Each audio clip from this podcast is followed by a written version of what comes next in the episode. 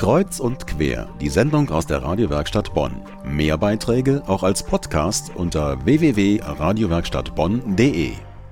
Die Olympischen Sommerspiele in London sind längst Geschichte. So richtig denkt derzeit keiner mehr an Wettkämpfe oder Goldmedaillen. Doch am 1. September-Wochenende gibt es einen guten Grund, das Olympia-Feeling wieder aufleben zu lassen, denn dann verwandelt sich eine Stadt in unserer Region in einen gigantischen Sportplatz. Troisdorf ist im Finale des deutschlandweiten Städtewettbewerbs Mission Olympic. Und was das genau ist, darüber möchte ich jetzt sprechen mit Rolf Alfter, Vorsitzender des Stadtsportverbands Troisdorf. Herzlich willkommen. Ja, Guten Tag. Mission Olympic, das klingt groß und bedeutend. Was verbirgt sich dahinter?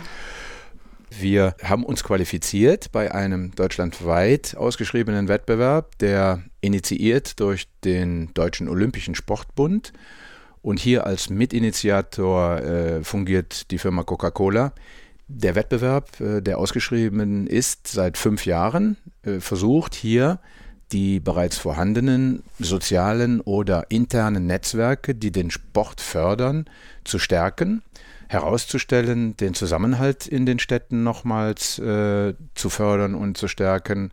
Ähm, hier kommt es nicht auf die absolute Höchstleistung an, hier ist nicht der Weltrekord gefordert, sondern hier geht es mehr darum, die Freude am Sport, die Freude am Mitmachen, das soziale Miteinander zu fördern und auch im Wesentlichen Menschen zu ermutigen, die ansonsten sagen, nee, das kann ich nicht, das will ich nicht, weil sie vielleicht körperlich äh, mit einem Handicap ausgestattet sind oder dergleichen. Das spielt eigentlich keine Rolle.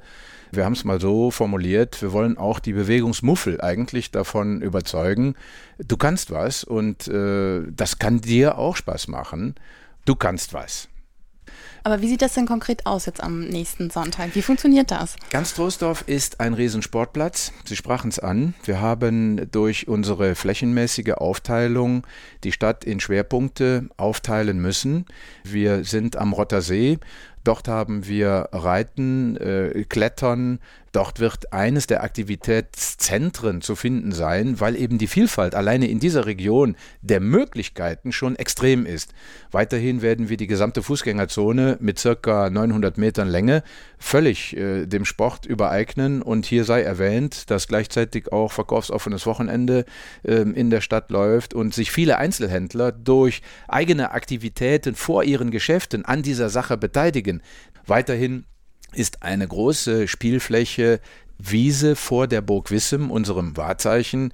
Hier werden äh, circa 200 Aktivitäten äh, im Laufe des Tages immer mal wieder mit Bühnenprogrammen äh, ausgestattet. Also ganz Trostdorf feiert eigentlich an diesem Wochenende das bis dato für die Stadt größte Sportfest. Je mehr Trostdorfer sich bewegen, desto mehr Punkte gibt es. Satte 264 Aktivitätsmöglichkeiten haben Trostdorfer Sportvereine, Privatleute und Einzelhändler vorbereitet und es gibt sogar einen Weltrekordversuch. Im Kreuz- und Querstudio ist nun Silvia Sandfort vom Trostdorfer Verein Ghost diese Aktivitäten, mit denen äh, man Punkte sammelt, beziehungsweise jeder Punkte sammeln kann, äh, sind ja doch auch sehr exotisch. Es gibt nicht nur Fußball, Schwimmen, äh, Laufen, es gibt auch Handyweitwurf. Was steckt da für eine Idee hinter? Also wir versuchen wirklich generationsübergreifend Sport anzubieten. Man sieht dann eben für junge Leute Hip-Hop und Breakdance, aber auch den Rollatortanz oder eben einen Seniorentanz für die Älteren. Es soll so sein, dass viele junge Menschen, aber auch Menschen mit Behinderungen mitmachen können. Ältere Menschen, also Eltern mit ihren Kindern. Jeder soll da die Möglichkeit finden, etwas Nettes für sich zu entdecken, was ihm Spaß macht und so Punkte zu bekommen.